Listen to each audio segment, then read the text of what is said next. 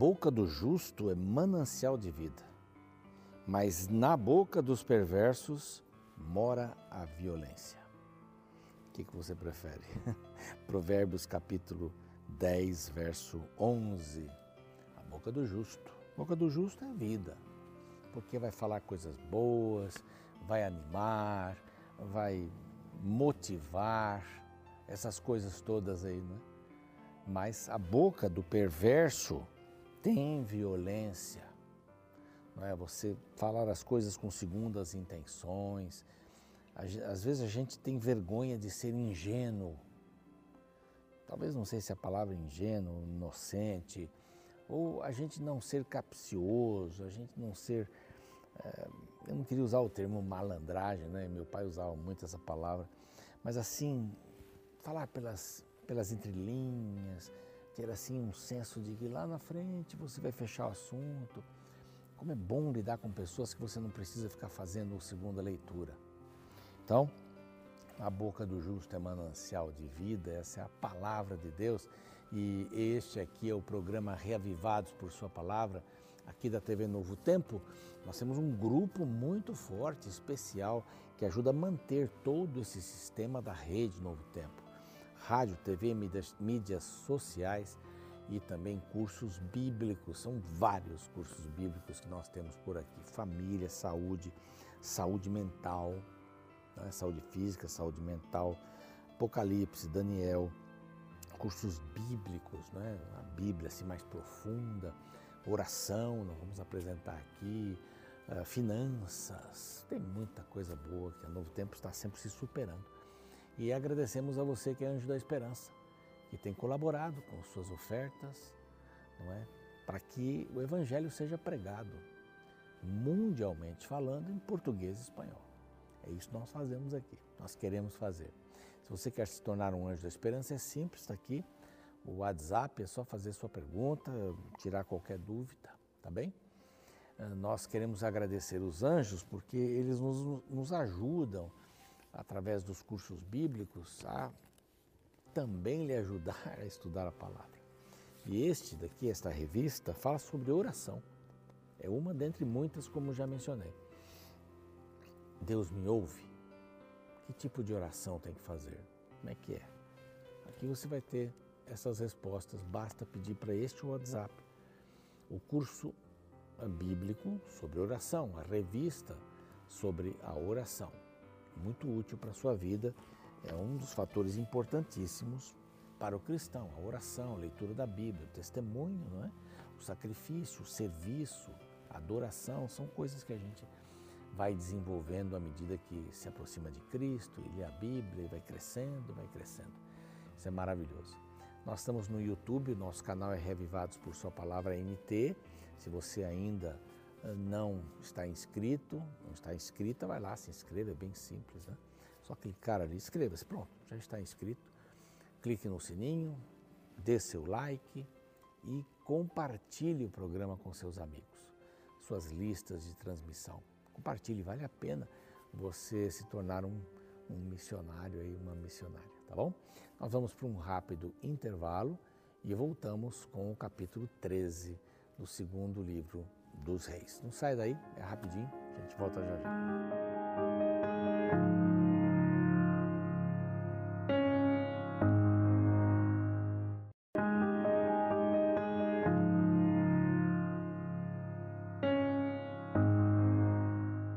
Este é o programa Reavivados por Sua Palavra, aqui da TV Novo Tempo. Estamos de volta depois do intervalo na TV. No YouTube nós não temos esse intervalo, temos depois do da minha fala temos aí um resumo com uma ilustração, um material muito bem feito e no final não temos a música.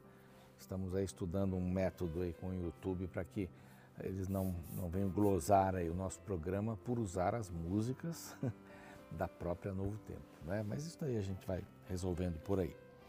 Muito bem, agora 13, 14, ah, 15, o que mais aqui? 16. São vários capítulos que nós vamos falar só dos reis. Só dos reis. Esse rei substituiu outro rei. Vamos tentar tirar alguma, alguma lição, não é? Lembrando aqui, eu tenho uma escolinha aqui, lembrando que o, o, segundo livro dos reis, né, o tema é desobediência, e foram desobedientes assim aos baldes, né? É, foi escrito por alguém desconhecido durante a época do exílio babilônico, em 590, 550 a.C. Os personagens principais são Elias, Eliseu, Ezequias, vai aparecer daqui a pouco aqui, Manassés, Josias e uh, Jeremias também aparece aqui praticamente esses profetas todos. Depois eles acabam escrevendo seus livros e é bem interessante isso. Elias é levado para o céu, o ministério de Eliseu é bem forte aqui. A idolatria de Israel não, não parou, só aumentou. A, a Síria toma Samaria, depois a queda de Jerusalém por Babilônia, as reformas de Ezequias e de Josias também, um material assim é, bastante farto. É a história do povo de Israel, não é? Desde o seu primeiro rei até o seu último rei.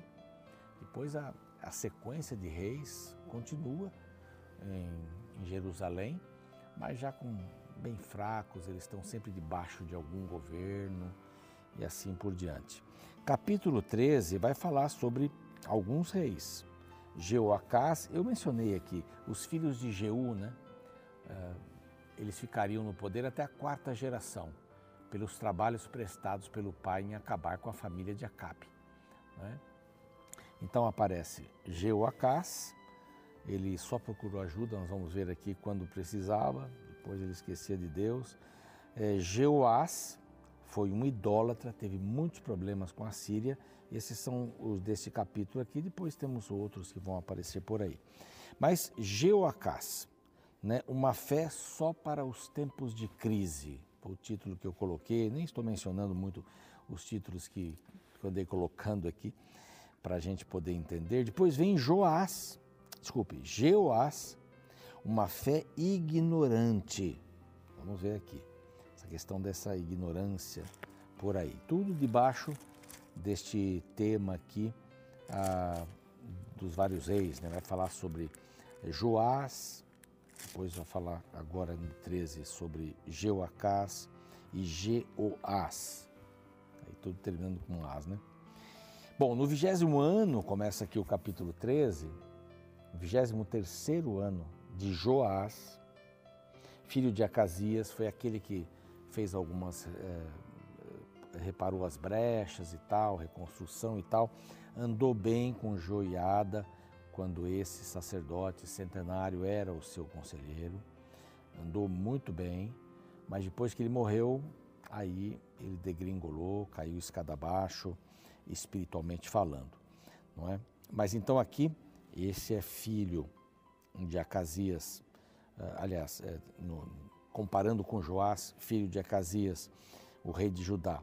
Então Jeoacás começou a reinar com 17 anos. 17 anos bem novinho, não é? E fez o que era mal perante o Senhor, aqui, porque andou nos pecados de Jeroboão, mesma coisa, que fez pecar Israel e não se apartou deles, pelo que se acendeu a ira do Senhor, o qual os entregou tanto para Azael, rei da Síria, e nas mãos de Benadab, filho de Azael, todos aqueles dias. Olha que coisa interessante, eles tiveram uma pressão muito grande. Lembra-se de Azael? Azael é aquele camarada, comandante, que foi buscar Eliseu para perguntar se o rei Benadab I ia morrer daquela doença ou ia ficar curado. E Eliseu disse assim: ele não vai morrer pela doença, não vai morrer. Mas ele vai morrer. mas ele vai sair da cama, mas vai morrer. E ele levou isso para o rei e disse: Rei, Benadab primeiro, ele disse que você não vai morrer com essa doença, você vai sair da cama. Beleza. No dia seguinte, esse Azael, que confrontado com Eliseu, uh, Eliseu chora porque as atrocidades que aquele homem ia fazer foram reveladas a Eliseu. E a primeira atrocidade, ele mata Benadab. Agora, que coisa interessantíssima. Como é que se chama o filho dele? O filho dele chama-se Benadab, Benadade II, mesmo nome. do homem que ele assassinou, sufocou com um cobertor molhado. Olha que coisa interessante. Consciência culpada, sei lá o que, que é isso, para ficar mais descolado, é bem, é bem complicado. Ele sofreu, o Jeoacás, sofreu muito nas mãos de Azael e do seu filho Benadab II, que eram da Síria. Ele sofreu barbaridade, muito. Mas ele orou a Deus e pediu a ajuda de Deus para livrá-lo. Não é que, porém, Joacás fez súplicas diante do Senhor, verso 4, e o Senhor o ouviu, pois viu a opressão com que o rei da Síria atormentava Israel. Eu não tinha sossego, hein? Essa Síria, terrível, hein? Então Deus, o Senhor, melhor dizendo aqui no verso 5, deu um salvador a Israel, de modo que os filhos de Israel saíram de sob o poder dos sírios e habitaram de novo em seus lares, como dantes. Contudo, verso 6, agora aqui para completar, não se apartaram dos pecados da casa de Jeroboão, que fez pecar a Israel, porém andaram neles e também os, o poste ídolo permaneceu em Samaria. Você vê que coisa. Ele, ele busca Deus quando precisa, quando está em apuros. Deus o ajuda e ele continua nos pecados de Jeroboão, adorando os postes ídolos de Baal e tudo mais. Olha, infelizmente, há pessoas que veem a vida espiritual, a religião, como. Deixa eu sentar até melhor aqui um pouco. Acho que eu não saí aqui muito da, da linha. Mas há pessoas que olham e veem religiosidade, a vida espiritual, como uma moeda de troca. Tá bem aí, Márcia? Então, como uma moeda de troca. Olha, Senhor, eu vou ser bom, vou orar e tal, mas o Senhor resolve esse problema para mim. Resolveu o problema? E olha, eu já vi muita gente assim. Pastor, ore, minha mãe está doente, fulano perdeu o emprego e tal, e aquela consagração toda. Quando consegue o emprego, quando melhora a saúde, mais um pouquinho de tempo se afastam de Deus. É a mesma coisa quando você vai se casar com alguém, é devido às proporções, proporções aí, né? Mas você vai se casar com alguém, essa pessoa diz assim, nossa, eu vou me converter ao cristianismo, eu vou ser um grande cristão e tal e coisa. Se casam depois de um tempo, volta a ser o que era. Por quê? Foi só um interesse orava, tinha a Bíblia e tal, mas agora eu já consegui, já estou casada, já estou casado, então não preciso me preocupar mais. É? Essa parte religiosa já era. Eu gosto, legal, vou, tal, mas eu não tenho mais compromisso. Olha que coisa, né? Esse camarada viveu aqui e tinha um exército fraco, bem fraco. E Deus arrumou um salvador para ele. Deus tem dado para todo ser humano um Salvador. Tem dado ou não? Não tem? Jesus Cristo. Você pode aceitá-lo ou não. Você pode se beneficiar, não, Senhor e tal. De repente você diz assim: não, mas tudo bem, eu, eu vou por mim mesmo. E Jeoacás foi esse camarada. Desculpe, foi esse camarada destruiu, destruiu a relação com Deus. Joacás descansou, verso 9, com seus pais e o sepultaram em Samaria. E Jeoás, seu filho, reinou seu lugar. Bom, Jeú, né? Eles eram descendentes de Jeú. Filho de Jeú, Joacás, ele morre, vem Jeoás. Tudo com um J aqui, né? Só o último vai ser Zacarias. Mas ele reinou no lugar do seu pai. Vem aqui uma descrição, então, do reinado de Jeoás. No trigésimo ano de Joás, essa comparação com o rei de Judá sempre acontece. Começou Jeoás, filho de Jeoacás, a reinar sobre Israel. E Samaria reinou 16 anos. Tristes versos, né? Fez o que era mal perante o Senhor. Não se apartou de nenhum dos pecados de Jeroboão, filho de Nebate, e fez pecar Israel. Porém, andou nos pecados. Ele não se afastou, ele andou nos pecados. Quanto mais quanto os outros sinais, ou Atos, né, estão lá naquele livro História dos Reis de Israel. Descansou Jeoás, pouca coisa, né? É, idólatra, teve muitos problemas com os sírios, também aí. E descansa e aparece Jeroboão. Esse Jeroboão aqui não é o primeiro, né, evidentemente, né? Aquele que começou a governar aí o reino de Israel, mas é o Jeroboão II, mesmo nome, talvez em homenagem, né? Deve ter sido em homenagem àquele que destruiu, o que foi um veículo para destruir a fé de Israel, Jeroboão. Dá aqui um hiato, antes de falar em Jeroboão, vai falar no reinado de Amazias, em Judá, vai falar bastante sobre Amazias aqui, o próximo capítulo 14. Eh, depois vai voltar lá na frente a falar de Jeroboão e de Zacarias, que são filhos, e a quarta geração de Jeú termina aqui. Era essa era a promessa do Senhor, né? a promessa do Senhor por aí. Bom, Eliseu. Eliseu chama Jeoás, aliás, Jeoás visita Eliseu, que está doente, não é? é chorou sobre ele, meu pai, meu pai, vão, vai morrer, né? Não tem jeito. Aí Eliseu disse assim: pega um arco e flecha. Tá, retesa o arco, estica o arco, puxa bem o arco, para a flecha poder ir poderosamente. Retesou, Eliseu pôs a mão sobre a mão do rei, Jeoás, e atiraram. Ele disse assim: abre a janela, né? E atiraram tal. Disse Eliseu: atira, e ele atirou, prosseguiu, flecha da vitória do Senhor. Flecha da vitória contra os Círios. Lembre-se que esse Jeoás teve problemas com os Círios, com a Síria. Porque ferirás os Sírios em Afeca até os consumir. Agora disse no verso 18: Disse ainda: Toma as flechas. E ele tomou. Então disse o rei: Atira contra a terra. Então não vai mais no sentido lá em cima, para baixo. Contra a terra. E ele atirou três vezes e parou. O homem de Deus ficou muito indignado e disse assim: Só três vezes? Você tinha que atirar cinco vezes. Aí estão os seus, seus inimigos.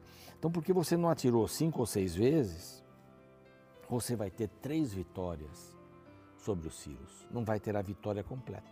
Então, você vai ter problemas o tempo inteiro. Morre Eliseu. Ele é levado uh, para o túmulo. Havia um bando aqui, um bando de moabitas, né? Invadiam a terra, faziam uma confusão danada e tal. E eles estavam levando um morto e jogaram o morto dentro da sepultura de, Eliseu. Sabe o que aconteceu? Os ossos de Eliseu ali, só estavam os ossos. Pois esse camarada ressuscitou, ele se levantou. Olha que impressionante. Aí fala de Azael e tal, que ele oprimiu todos os dias de Jeoacás. Lembram-se que Eliseu ao encarar Azael, começa a chorar, porque se você vai fazer muito muito mal, seus atos futuros. Já matou ali o rei Ben Haddad. E depois as atrocidades que ele fez com o povo de Israel. Ele morre também, morre. Jeoacás, Geo, Geo, Jeoás, né? Tudo, tanto Geo, Geo, Jeoás, então teve, teve problemas sérios. Só três vitórias contra uh, os sírios. Aqui dá uma parada e aí o capítulo 14 vai entrar com Amazias, lá no reino de Judá. Deixa um pouquinho o reino de Israel, vamos para o reino de Judá. Mas é uma coisa séria aqui que a gente aprendeu.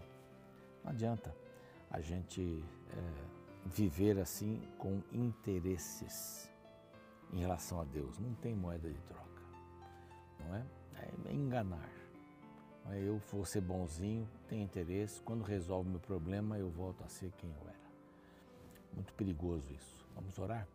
Pai amado, pedimos a tua bênção sobre a nossa vida, nossas decisões, que possamos ser constantes em nosso relacionamento contigo, não só te buscarmos quando precisarmos, estiver doendo a barriga, como a gente costuma dizer, mas quando ah, estamos vivendo uma boa fase da vida, andarmos contigo continuamente, para que não seja só uma uma visita em tempos de crise. O Senhor é nosso Deus, ajuda-nos a enxergarmos isso em nome de Cristo. Amém. Bom, o programa segue, eu fico por aqui. Amanhã, capítulo 14. Até lá. Se Deus existe, por que meu marido morreu? Esta pergunta foi feita a mim durante um velório no qual a viúva me questionava sobre a passividade de Deus diante do sofrimento dela. No dia eu não pude falar nada, mas hoje, quando me lembro da cena, fico pensando em como cobramos de Deus o que ele nunca prometeu na Bíblia. Muitos cristãos leem na Bíblia apenas as promessas de cura, proteção e prosperidade, mas parecem ignorar que elas não são para todos e nem todo o tempo. Existe uma longa lista de grandes homens e mulheres fiéis que experimentaram a doença, o desamparo e a pobreza. Porém, tais momentos não os fizeram questionar a existência e a condição de Deus. Veja o caso da história do profeta Eliseu, conforme relatada no capítulo 13 de 2 Reis. Este foi o profeta que recebeu a porção dobrada do poder de Elias. Em seu ministério, Eliseu efetuou diversas curas e milagres, tanto que neste mesmo capítulo a Bíblia registra que após a sua morte, um homem ressuscitou ao tocar em seus ossos. Porém, veja o que o verso 14 revela sobre sua morte. Estando Eliseu padecendo da enfermidade de que havia de morrer. O homem que efetuou muitas curas não foi curado. O herói que realizou muitos milagres não recebeu nenhum em relação à sua saúde. O profeta que ressuscitou pessoas não pôde escapar da morte. O que a história de Eliseu nos revela é que Deus não cura todas as doenças nos seus servos, por mais consagrados que sejam. Além disso, aprendemos que morrer doente não é sinal de falta de fé. Pelo contrário, fé é permanecer fiel a Deus, ainda que Ele opte por não curar doenças.